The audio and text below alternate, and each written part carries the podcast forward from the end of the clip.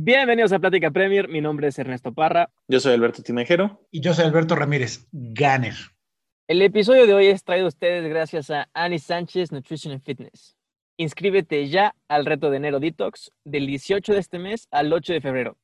Para más información, lee el post de este episodio en nuestro Instagram o bien en la descripción del video de YouTube. El día de hoy hablaremos del Chelsea, de cómo un equipo del que tanto se habló y alabó, que incluso pintaba para pelear el título, se ha caído. Sus fichajes claramente no han aportado lo que se esperaba de ellos, y el puesto de Lampard, conforme los resultados pasan y las jornadas siguen, está cada vez más en duda.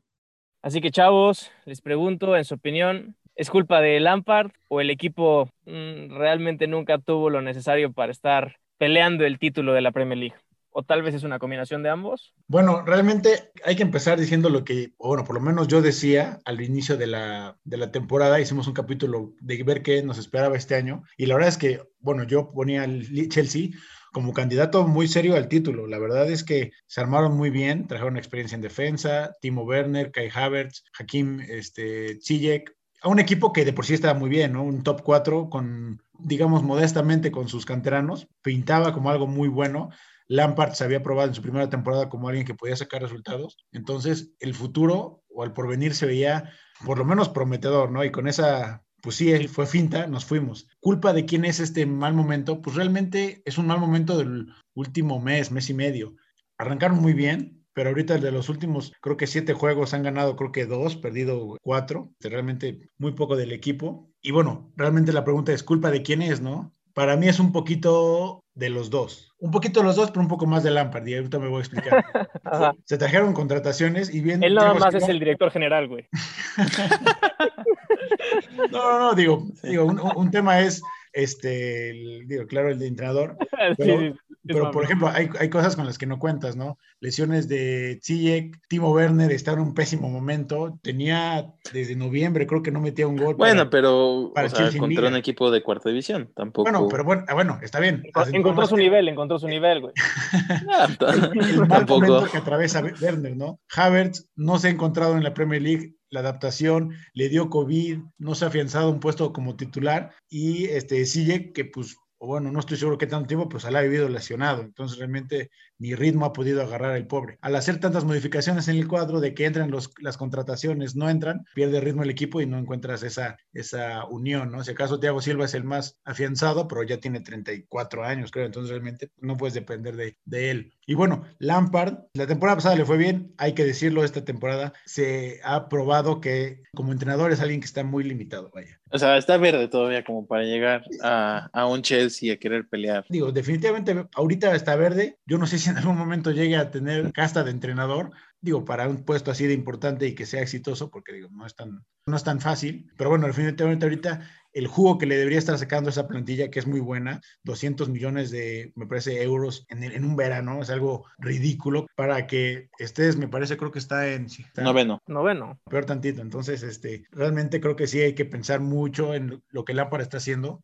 Si bien él no está en, el campo y ha fallado todo lo que ha fallado Werner, él no contaba con que Havertz le diera COVID y realmente se tardara en recuperarse las lesiones de Sijek, pero bueno, es sacarle jugo a la plantilla y este, pues es un equipo que pues no, no se le ve mucha forma, no tiene muchos pies ni, ni cabeza, ¿no? No sabes con qué te va a salir un fin de semana. Sí, mira, creo que ahí lo que dice Beto de parte y parte es verdad, que los jugadores no, no se desempeñen bien pues cabe un poco en la responsabilidad del mismo técnico. Y yo no creo que Lampard sea un mal técnico, simplemente creo que el puesto que tiene ahorita es, es demasiado, ¿no? Creo que se le subió muy rápido la cabeza el éxito del derby, fue un salto demasiado grande. Yo creo que ahorita es lo que le está cobrando factura, la inexperiencia como técnico en Premier League, mucho menos con jugadores de, de ese calibre y por eso yo creo que también se nota la, la, diferencia entre el año pasado que le fue bien con Chavitos y este que ya tiene más estrellas, más renombre, mucho más talento. Yo creo que al final los fichajes son muy buenos, son jugadores de, muy buen, de mucho nivel que deberían tener al Chelsea peleando por el título. Simplemente Lampard no ha podido acoplarlos a su sistema. Y el principal caso es el de Havertz, ¿no? Porque el 4-3-3 que llega a usar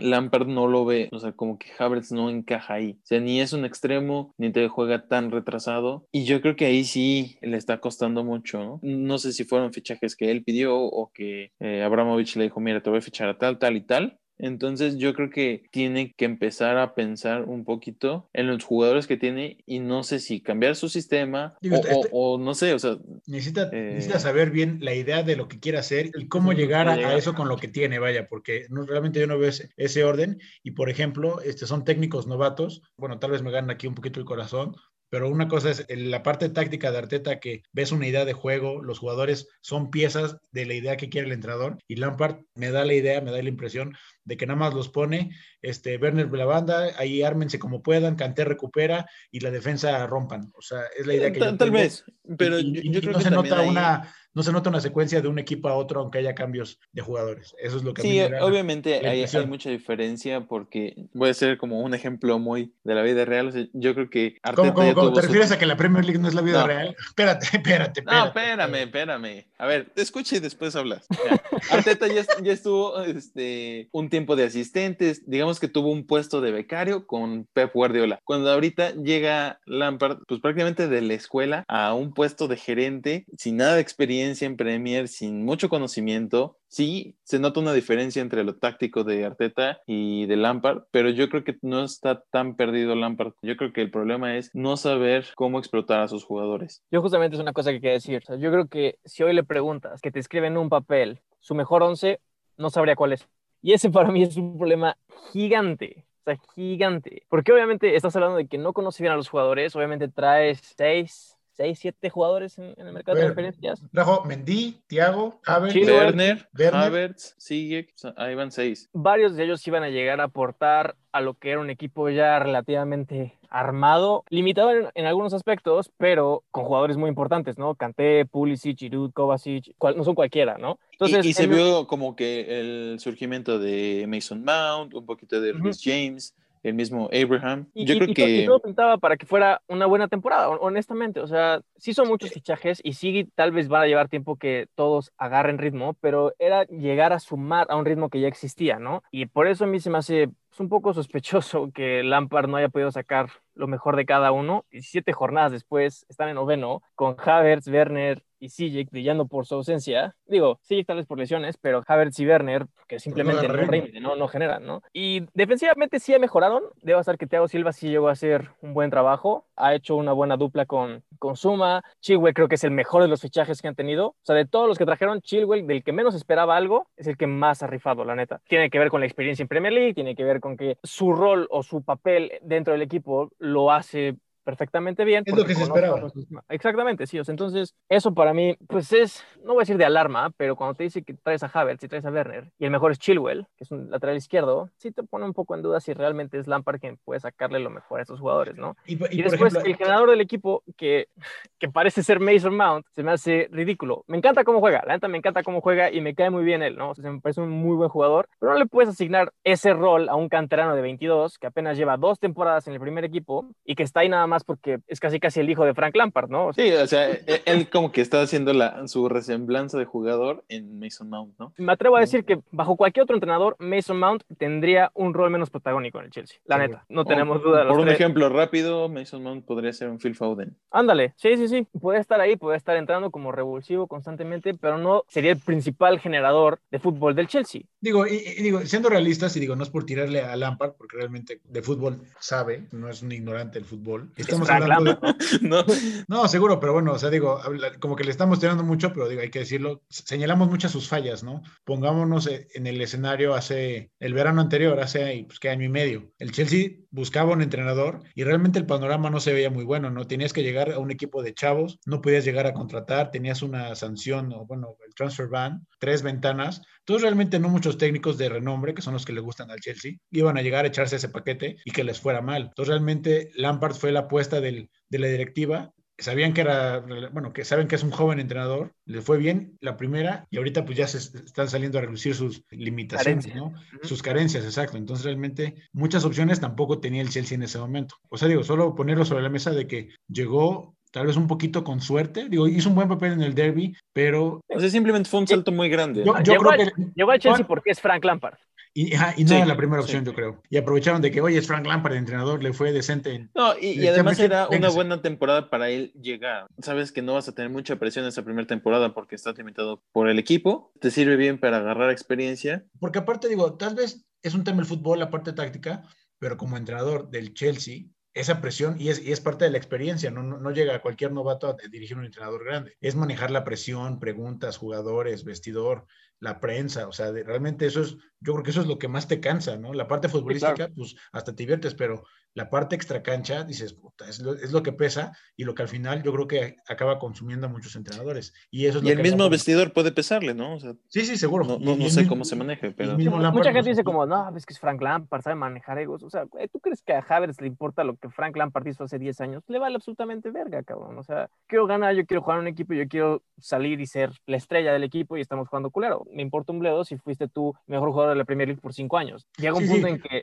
Quiero tu que me digas qué como jugador, El futuro no es ahora, viejo. como que tu estatura como jugador no tiene nada que ver con, con tu estatura como técnico, ¿no? Sí, exacto. Entonces digo, es como que tú como jugador quieres, ¿sabes qué? Confío en ti si me dices qué hacer y veo que resulta. Si me dices qué hacer y no funciona, voy a hacer lo que quiera. Y es lo que Pero yo creo pasar, que es ahí la diferencia, porque yo creo que, no sé, un mismo Mason Mount, un Tammy Abraham, sí lo ven a Lampard como un no. ídolo, Pero- como pero- una pero no son figura. los jugadores, no son, los- no son el jugador importante, el renombre que viene y entonces, No, por eso, o sea, yo creo que es ahí la, la, la diferencia. mira, De- Hablan- jugar hablando, con de jugadores, hablando ah. de jugadores, yo quiero poner a alguien sobre la mesa y, que hagamos un pequeño debate sobre ese jugador. Creo que ya saben de quién estoy hablando. Creo que sí. del, del German Shane Long, ¿no? Timo Werner.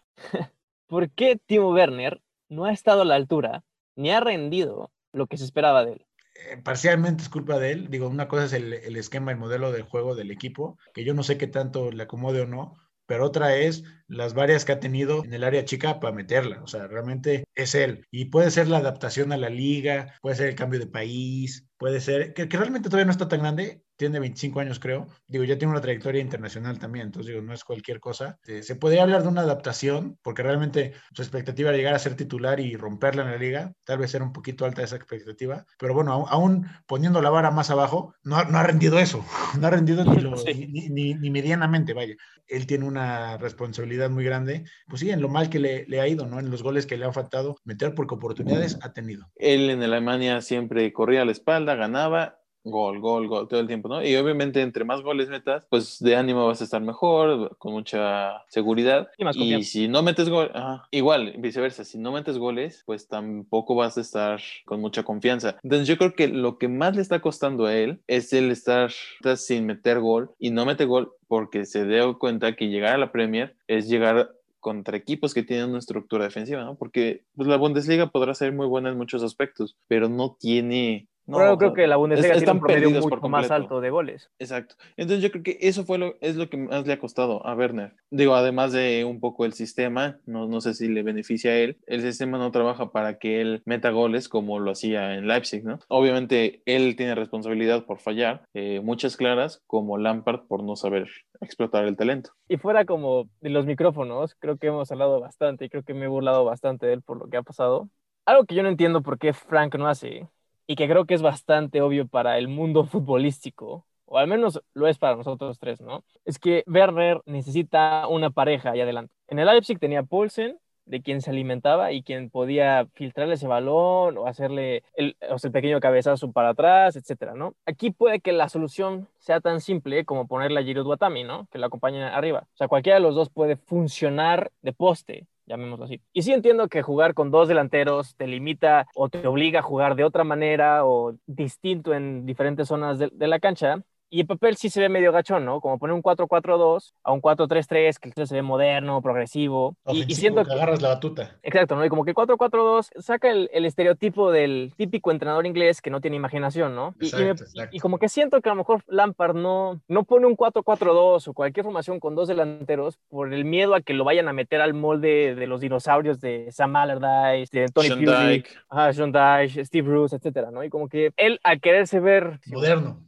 Moderno, dice, no, vamos a jugar con 4-3-3, cuando pues no está sacando, como bien decías Albert, ni lo mejor de Werner, de ponerle la banda izquierda o de extremo izquierdo, ni de Havertz, que no es un medio central un poco más atrasado, que en el Leverkusen jugaba de 10 o incluso de como de falso 9, ¿no? Es lo que decimos de la creatividad y la, la inteligencia, digamos, esa disciplina Exacto, sí. de Lampard. Y, y es que, o sea, poner a Werner por el centro también lo hace y se ve como Shane Long. Es más, yo creo que Shane Long hace un mejor trabajo que él. Pones de extremo izquierdo, o sea, y está más perdido que el puto bofo contra Argentina y Sudáfrica, cabrón. no, de acuerdo. Además, por ejemplo, este, digo, nada más para, para rematarle un poquito en el tema de Werner, yo me acuerdo, creo que en su primer juego dijo, no man, estos defensas son lo más fuerte que me he enfrentado en mi carrera, cabrón. O sea, entonces digo, realmente sí es, el, el cambio de liga sí le pegó. Llega un momento que no sé si es necesidad de, de Lampard o, o que sea, pero tratas un poco de imitar tal vez el sistema de Leipzig o un poco de Leverkusen para sacarle lo mejor a tus fichajes estelares, ¿no? O sea, como que estudias estudiarlos un poco más, por lo menos, ¿no? O sea, Ay, sí, tratar de agregar un amigos, toquecito de eso. Sí, pero bueno, pareciera, digo, parece porque no sabemos, pareciera que ese trabajo nos hizo, hizo las contrataciones como si fuera el FIFA. Ah, bueno, Es que es ahí, yo, yo tengo esa duda, o sea, si las hizo él o simplemente pidió una lista de qué posiciones y se las trajeron sin tomar en cuenta lo que realmente él necesitaba. Tengo una última pregunta para ustedes. ¿Es Frank Lampard el futuro del Chelsea? ¿Es el hombre indicado para los Blues? No lo sé. Yo creo que tomó un puesto o un trabajo demasiado pronto. Yo creo que si hubiera eh, tomado el, Hubiera el camino de, de... Steven Gerrard. Era justo el, el mismo ejemplo que iba a tomar, de tomar el camino de Gerard e ir poco a poco, agarrar experiencia y después en cinco años llegar, pero yo creo que para lo que necesita el Chelsea, para lo que tiene, no es él. Ah, Puta madre, creo que tengo que estar de acuerdo con Albert.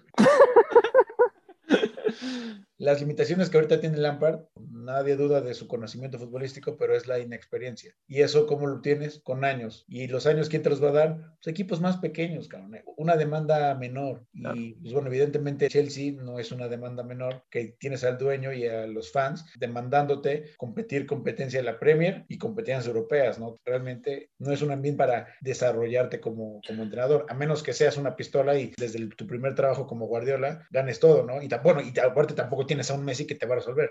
Entonces, este, no, pues es la experiencia, es, es todo el extracancha, la presión, el manejo de grupo, el equipo, Definitivamente. qué me da, qué me quita, no sé, diferente. Sí, porque ahorita lo ves en las conferencias de prensa y hasta le estresa, ve, ve su cara de, todo me van a preguntar, así, Está quedando calvo, cabrón, del estrés. Sí. es el manejo de todo, ¿no? Este, y bueno, nada más ahorita me preguntaste y ahorita yo una pregunta, ¿qué esperamos del Chelsea hasta el final de la temporada? Mm, ¿Qué esperamos del Chelsea?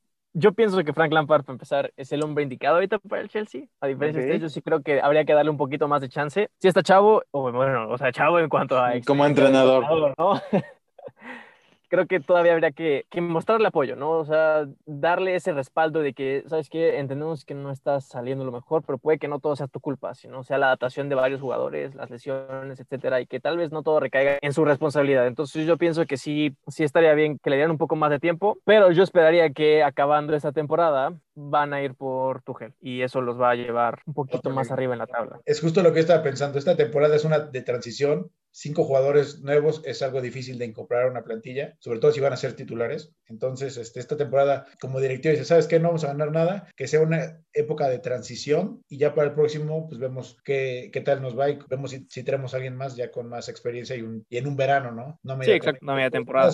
Pero bueno, se complica el camino si el Chelsea sigue noveno y está muy lejos de competiciones europeas. Ahí sí es algo diferente, ¿no? No sería un mal camino dejarlo que termine la temporada y evaluar ahí, pero muy fríamente con mano dura, pa- para ver si traes a alguien más y si no, y si no aguanta para tanto, pues cortarlo desde antes. Del Chelsea esperaría, pues conforme avanza la temporada, y también se va regularizando, ¿no? Porque ha sido una temporada diferente, difícil eh, en el aspecto de calendario y demás. Yo espero que esta segunda mitad sea mucho más normal. Esperaría que por lo menos pudieran acabar en un top 6, ¿no? Eh, ahorita hay varios ahí peleando, de los no habituales. Tienes dos, tres incómodos en el Leicester, en el, el Southampton y el mismo Everton. Entonces, yo esperaría que ponga orden Frank Lampard a cabeza y lo transmita en el juego para poder calificar a, a Europa, porque si no, si los resultados no mejoran y no se ve que por lo menos esta temporada la vayan a, a sacar, no termina. Yo creo que sí está ahorita en una tablita que debe malavariar para poder salvarse.